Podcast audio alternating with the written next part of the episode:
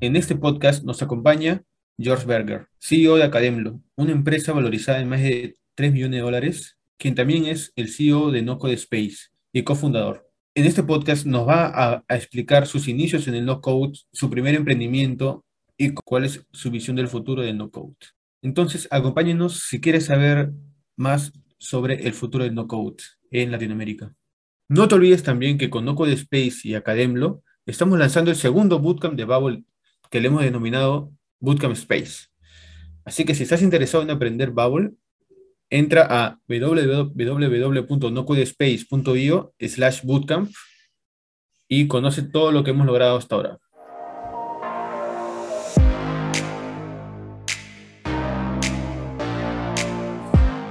Hola George, ¿cómo estás?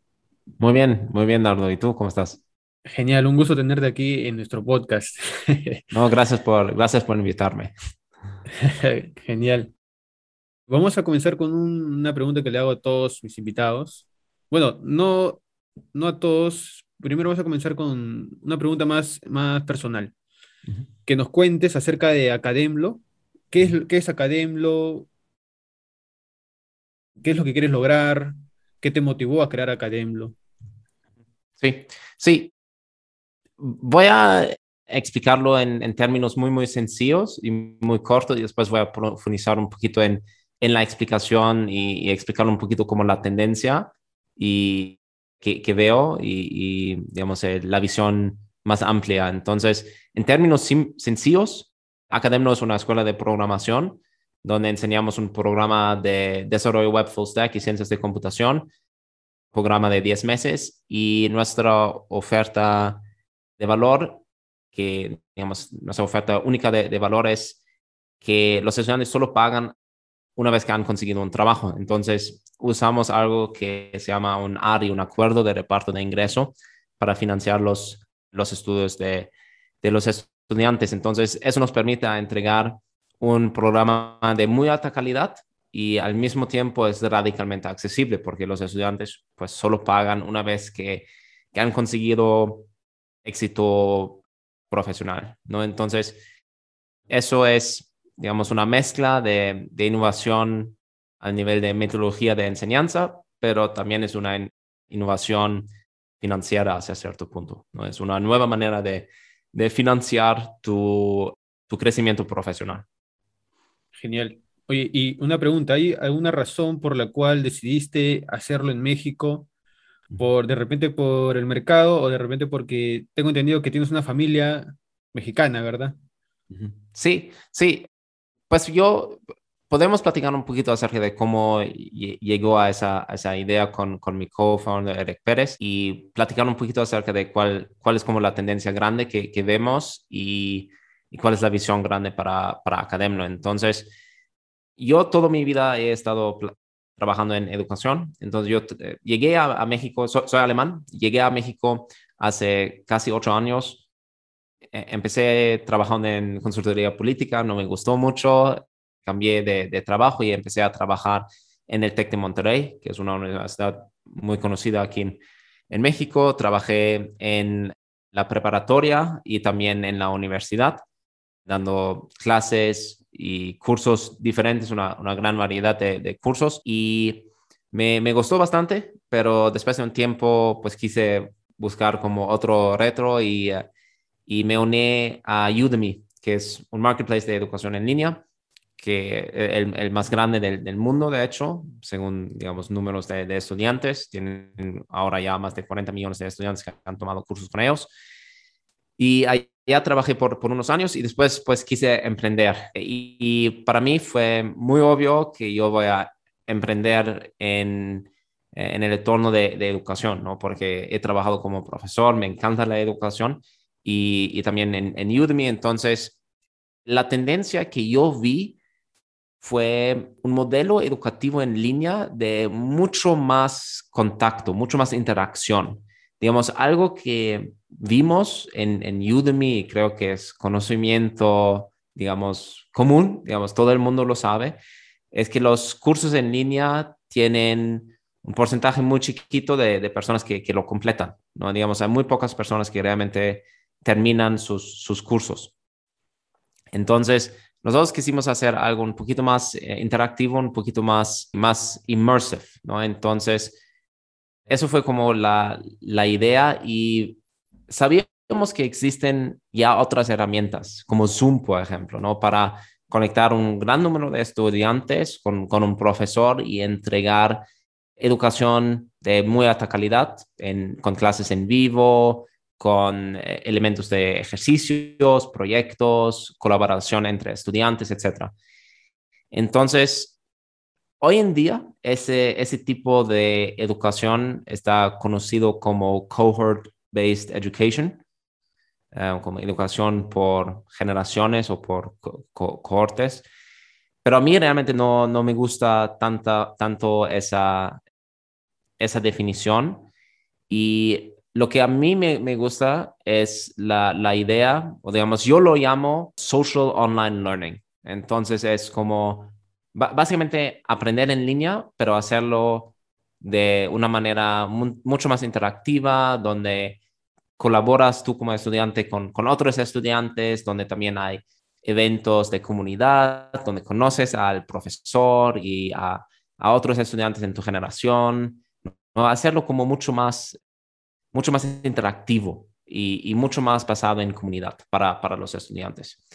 Y, y, pues obviamente todo eso es, es relativamente caro eh, implementarlo, aunque es de, de, alta calidad, pero sí, sí es, tiene, tiene un costo, ¿no? Facilitar eh, ese, ese tipo de, de educación. Entonces, tuvimos que resolver el problema de, cómo van a pagar los estudiantes para, para eso, ¿no? Porque sí es, es una experiencia educativa que requiere bastante inversión de la escuela. Entonces, estamos pensando en, en muchos modelos diferentes. Intentamos también a, buscar eh, alianzas con eh, empresas de financiamiento y todo eso, pero al final escuchamos la, la idea de ARI, del acuerdo de reparto de ingreso, y, decidimos, ah, eso va a ser muy interesante, eso puede funcionar y lo lanzamos y pues ahora ya tenemos uh, casi dos años operando, tenemos actualmente ya 500 estudiantes estudiando con nosotros al, mismo tiempo, este año vamos a crecer a, tener mil estudiantes y tenemos buenos resultados, ¿no? Los estudiantes están graduando, están consiguiendo trabajo con salarios muy altos. Entonces, eso, eso fue un poquito como la, lo que quisimos lograr con, con Academlo. Y obviamente dentro de, de, esas tendencias de, de, social online learning, vemos también, digamos, muchas oportunidades. ¿no? Nosotros quisimos empezar con, con programación y ciencias de, de, computación porque eso fue como una área de expertise que tuvimos y también porque sabíamos que el mercado laboral pues tiene mucha, mucha demanda para eso y que también hay muchos estudiantes que lo quieren aprender, pero hay, hay mucho más campos donde podríamos expandir, ¿no? Y eso es, digamos, la visión grande de, de Academlo es básicamente convertirnos en la, la escuela para la economía digital. Entonces, estamos actualmente empezando con programación y ciencias de eh, ciencias computacionales pero la idea es expandirnos a muchos campos adicionales, eh, marketing digital, data science. Hay muchos, muchos campos que, eh, que, que son importantes para, para, para la economía digital y obviamente uno de ellos es no code, ¿no? Entonces, nosotros también estamos expandiendo en, en, esa, en esa dirección. Genial, George. Vamos a pasar con, con el tema de no code después de esta pregunta. ¿Cuál fue tu primer emprendimiento digital? ¿Hace cuántos años? ¿Qué, qué fue lo que, lo que lograste? De hecho, digamos, fue un, un, emprendimiento hecho en no code. Entonces yo tuve una plataforma. A ver, hay que explicar allá un poquito el contexto. Eso fue en 2012. Entonces fue básicamente cuando Web 2.0, 2.0 eh, estaba empezando y existía básicamente la tendencia en, intentar hacer muy fácil para cualquier persona publicar en, en, línea, ¿no? Entonces, yo estaba estudiando ciencias políticas y eh, yo tuve la idea de armar una plataforma para, para publicar ensayos políticos, o no ensayos, sino más como comentarios políticos. Entonces la idea fue tener como un espectrum eh, de, muchas perspectivas políticos diferentes dentro de una plataforma y generar como debate entre diferentes artículos, diferentes como perspectivas políticos para pues generar conversación, para ¿no? todo, todo, eso, ¿no? Entonces, y la idea fue que lo, hicimos muy fácil para cualquier persona de crear una cuenta y empezar a publicar un, un ensayo. Y eso suena ahora muy obvio, pero hace como 10 años todavía no fue tan difícil, digamos, todavía no existían como tantas herramientas donde tú solo hiciste como dos clics o tres clics y, después pudiste ya como publicar un, artículo, eso no, no existía hace, hace, hace 10 años, ¿no? digamos, estaba, estaba apenas empezando.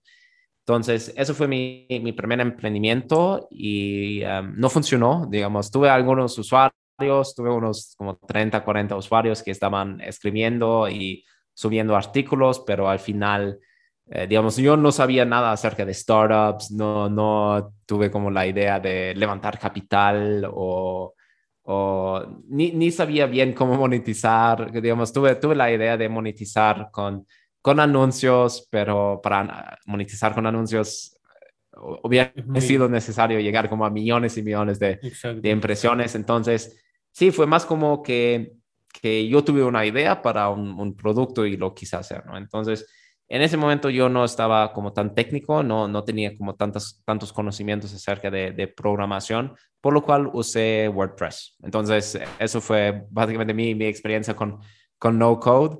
Eh, instalé un template de, WordPress, eh, algunos plugins adicionales para, eh, digamos, em, cambiar como algunas cosas y agregar como algunas funcionalidades. Y, ya, digamos, dentro de, creo que tres, cuatro semanas tuve listo el, el, producto, ¿no? Em, Genial. Entonces, eso, eso, eso fue mi, mi primera experiencia, eso fue mi primer emprendimiento eh, mi primer emprendimiento digital y, sí, mi, primera experiencia con el no code. Genial. Ahora, ahora veo por qué WordPress es la plataforma no code más valorada en el mundo, ¿no? Eh, sí, sí, definitivamente. Yo creo que eh, WordPress es, digamos, el, el, problema con WordPress es que sí hay también una curva de aprendizaje, y, pero sí hay hay muchas cosas que puedes lograr con, con WordPress, definitivamente. Sí, es verdad. Con WordPress se puede hacer cosas, pero tiene un límite muy rápido. O sea, conozco muchos emprendedores que me dicen, yo hice mi MVP con WordPress, pero llegué al techo muy rápido y ahora lo hago con Bubble. Entonces, pero igual le probaron su MVP con WordPress. Genial, George. Eh, eh, vamos a pasar a la siguiente pregunta, que ahora sí, yo creo que les importa les interesa muchísimo a todos nosotros y a mí también, y es que, ¿cuál es tu visión como CEO de No Code Space? ¿Qué es lo que quieres lograr como, con No Code Space? Ahora, ya, como, ya habiendo tenido una experiencia previa con Academlo y lo que has logrado con Academlo, ¿no?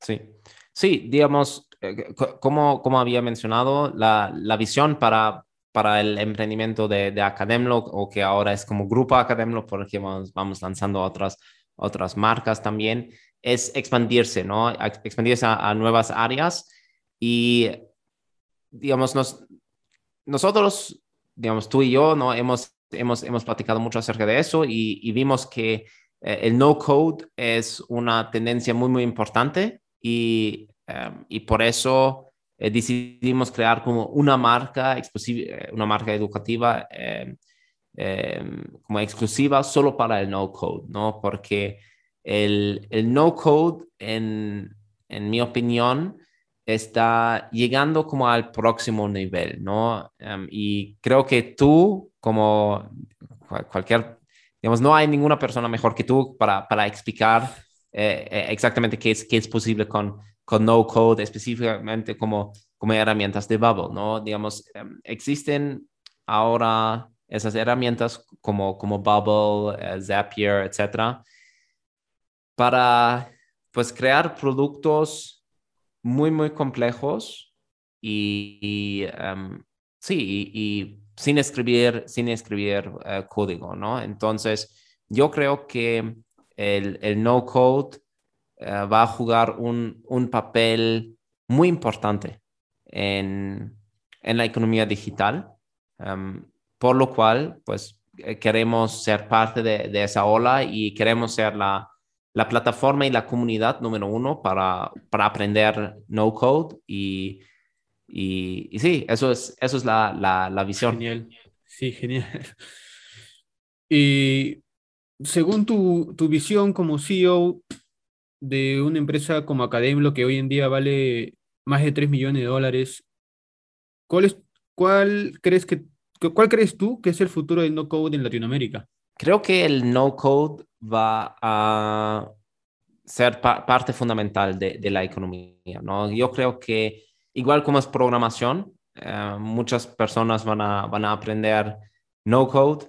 Eh, yo creo que hay que ver qué, exactamente es el, el, equivalente. Yo creo que el no code va a ser igual como manejar Excel, ¿no? Entonces, como, como cualquier persona que, que quiere trabajar hoy, hoy en día, eh, tiene que, que usar, debe de saber cómo usar Excel o, o, Google, um, Google Excel, ¿no? Entonces, yo creo que va, va, va a llegar al, al, mismo, al mismo nivel, ¿no? Va a ser algo muy, muy importante y, y yo creo que vamos a ver muchas empresas grandes que van a usar no code simplemente para desarrollar de manera muy ágil pero también muchos emprendimientos chiquitos.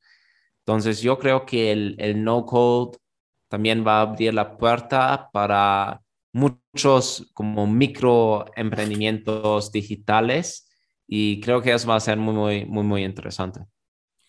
Y, y, y aparte de, eh, de poder crear emprendimientos digitales, también funciona muchísimo en empresas, ¿no? O sea, hay empresas que necesitan que exista unas mini startups para solucionar pequeños problemas de, sus, de su grupo de trabajo o, no sé, entre, entre dos empresas necesitan un, un, solo software. Entre, entre mi empresa y la otra empresa hacemos cosas totalmente diferentes con otra empresa y entonces necesitamos pequeños software para cada uno y eso se puede lograr con no code, ¿no?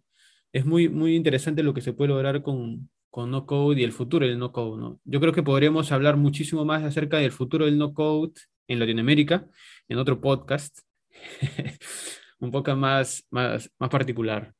Sí, digamos, yo, yo creo que actualmente el, no code todavía es en, en uh, pañales, se puede en pañales. ¿no? Es, es, es como, eh, digamos, muchas personas todavía no entienden o, o digamos, todavía tienen una idea no actualizada acerca de, de, qué es no code, ¿no? Porque muchas personas creen que no code hoy en día es como Wix, ¿no? Como drag and drop y armar páginas usando drag and drop um, y, y, un comercio electrónico a través de Shopify y todo eso. Y obviamente eso sí son también herramientas no code, pero yo creo que eh, las herramientas no code ya permiten hacer cosas mucho más complejas, ¿no? Y mucho más eh, personalizados. Eh, es posible básicamente programar algoritmos usando no code. Entonces, creo que, que estamos en, en, un punto donde las herramientas no code pues van a, van a ser mucho más, mucho más poderosos y, y van a permitir muchas más cosas ¿no? en, en el y, futuro. Y uh, ahora último, eh, Bubble ha levantado 100 millones de dólares, ¿no? O sea, yo creo que con esa inversión va a seguir creciendo muchísimo más y va, se va a diferenciar muchísimo más de los demás. Y eso ayuda a toda la comunidad, ¿no? Ayuda a, todo, a toda la comunidad de no code en Latinoamérica y en el mundo. Y yo creo que se van a poner las pilas Microsoft con, con Flutterflow y, y Google también con otra plataforma no code. Entonces todo eso va a ayudar a, a que, que sigamos avanzando en el no code. Correcto, correcto. Y, y, yo creo que es, es muy interesante, ¿no? Porque actualmente apenas está empezando un mercado laboral alrededor de, conceptos de no code. Digamos, si, si hoy en día como buscas para, para puestos no code, probablemente no encuentras tanto, pero el, el mercado laboral para, para posiciones no code eh, ya está empezando, también en, en Latinoamérica, ¿no? Entonces, nosotros en, en, en, la empresa, por ejemplo, tuvimos, eh, ayudamos a, a, varios de nuestros egresados a conseguir un trabajo como, em, digamos, programador no code o como desarrollador no code en, en, una empresa, ¿no? Entonces, eso apenas está empezando pero por eso es tan, tan interesante, ¿no? Porque es un campo nuevo donde, por ejemplo, las universidades no tienen expertise. Digamos, hoy en día no puedes encontrar muchos profesores que pueden enseñar no code, ¿no? Entonces, es, es algo que, que, apenas está empezando, eh, por lo cual es, es una oportunidad em, de, de, emprendimiento tan interesante para, para nosotros, ¿no? Porque eh, es una tendencia que, que apenas está empezando y estoy muy, muy seguro que va a seguir creciendo y va a ser algo que va a convertirse en, en varios escenarios como en el default, ¿no? Digamos, eh, muchas empresas, digamos, va a ser, digamos, hoy, en día, si, si eh, tienes como un emprendimiento digital, pues hay roles específicos, ¿no? Hay como programador backend, programador frontend, um, eh, hay una persona que hace marketing digital, hay un eh, eh, diseñador, ¿no? Diseñador UX, UI, em, ¿no? Entonces, y, yo creo que va a ser muy común tener como un no-coder en cualquier equipo de, emprendimiento. Entonces, por, eso lo, veo, lo veo tan interesante. No, y, y, en Perú al menos hay incubadoras que están buscando no coders para ayudar a esas, esas ideas de startups que se quieren lograr y que por falta de, un equipo técnico no se puede. Entonces con, con Babel o con nada lo, se puede lograr en dos horas, porque son, son ideas básicas que, en incubadoras se quieren lograr y a veces no se puede. Eh, justamente con respecto al trabajo, a mí me sorprendió bastante que un egresado de nuestro primer bootcamp obtuvo trabajo en una startup colombiana, ¿no? en Worky. Entonces, fue muy increíble que, haya, eh, con, un curso, con un bootcamp de, menos de, tres meses, haya encontrado trabajo rápido y muy bien pagado. Entonces, y, eso ayuda mucho a la comunidad de, teletrabajo, ¿no? Porque es este muy, muy, muy, chévere también cuando un mexicano consigue trabajo en una empresa de Colombia, ¿no? A mí me gusta bastante esa, esa, esa, ese ecosistema de trabajo. Claro, y, va a seguir creciendo, digamos. Eh, como había mencionado, creo que hoy en día todavía no es como algo tan común, pero en el futuro va a ser el default, digamos. Yo creo que cualquier equipo va a tener como un...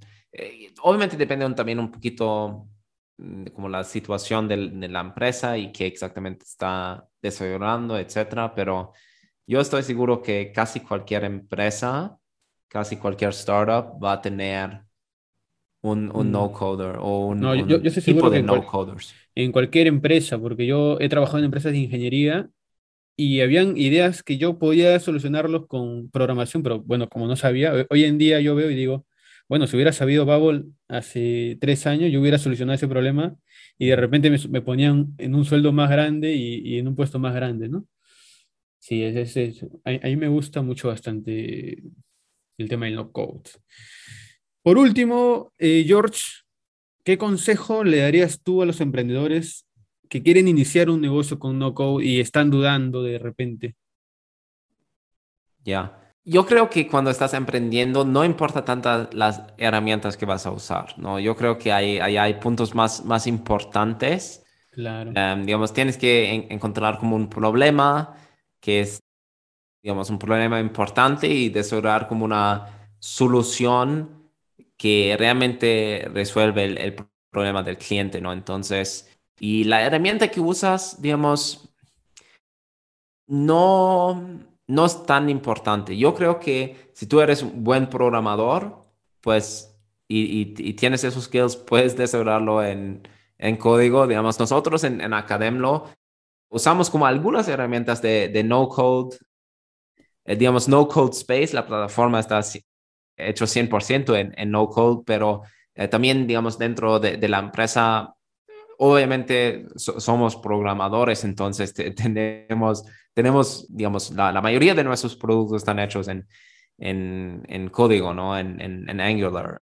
Entonces, digamos, allá, yo diría, no es tan importante cuáles son las herramientas que usas, pero podemos platicar tal vez como un poquito acerca de, de, de, cuáles serán tal vez las ventajas de no code en comparación con, con programación específicamente para programadores que apenas están empezando. Entonces estoy cambiando un poquito tu, tu pregunta porque espero, espero que, que, me permites ese, ese pequeño cambio porque yo creo que allá sí hay, hay un tema, es, es un tema importante, ¿no? Porque tú como emprendedor, si apenas estás empezando, realmente no vas a saber si la solución que estás desarrollando realmente va a funcionar en el mercado, ¿no? Entonces, vas a tener que hacer muchas iteraciones y, y lo mejor que tú puedes hacer es, es, desarrollar un producto lo más rápido posible, lanzarlo y obtener retroalimentación del cliente. Y yo creo que el mejor, mejor retroalimentación que tú puedes tener es, es un cliente pagando, ¿no? Entonces, eso es como, digamos, lo, lo mejor que, que, puedes, puedes hacer para realmente como validar la, la idea que tienes. Y allá el no-code obviamente sí juega un papel importante porque si tú puedes desarrollar algo dentro de una semana en vez de un mes a un costo mucho más, mucho más chiquito, pues es, es, es favorable, ¿no? Es, es, obviamente es, mejor hacerlo de una manera más ágil. Entonces, desde esa perspectiva, yo creo que el no code sí va a ser, va, va a jugar como un papel importante en, en, los emprendimientos, ¿no? Digamos, si tú tienes una idea, quieres, quieres validarla, puedes usar no code, ¿no? Para, para tener retroalimentación de una manera muy rápida, muy acelerada en vez de tal vez buscar un programador o si, si, tú eres programador, programar todo por tu propia cuenta también puede tardar más. Entonces yo creo que vamos a también ver muchos, muchos programadores que van a aprender un, eh, las herramientas como Bubble simplemente para desarrollar de una manera un poquito más ágil. Sí, entonces yo, yo creo que desde, desde esta perspectiva, el no code allá sí va, va a jugar un, un papel importante. Genial. Yo, creo que necesitamos un podcast para evaluar el futuro del no code en, el, en Latinoamérica. Claro. bueno, George, llegamos al final del podcast. Espero que, que te haya gustado esta entrevista y que vuelvas otra vez a, a, nuestro podcast. Claro, claro. Y yo creo que en el próximo episodio yo voy a entrevistar a ti. genial, genial. ¿Qué, ¿Qué, opinas? ¿Sí? No, me, me, gustaría bastante, me gustaría bastante vamos a platicar acerca de, tus eh, emprendimientos. Si, es que yo pongo las preguntas. Va, me parece bien. voy a, tú puedes darme las preguntas, pero yo voy a cambiarlas. Genial, George. Un gusto, George. Cuídate mucho. Nos vemos. Nos vemos. Adiós.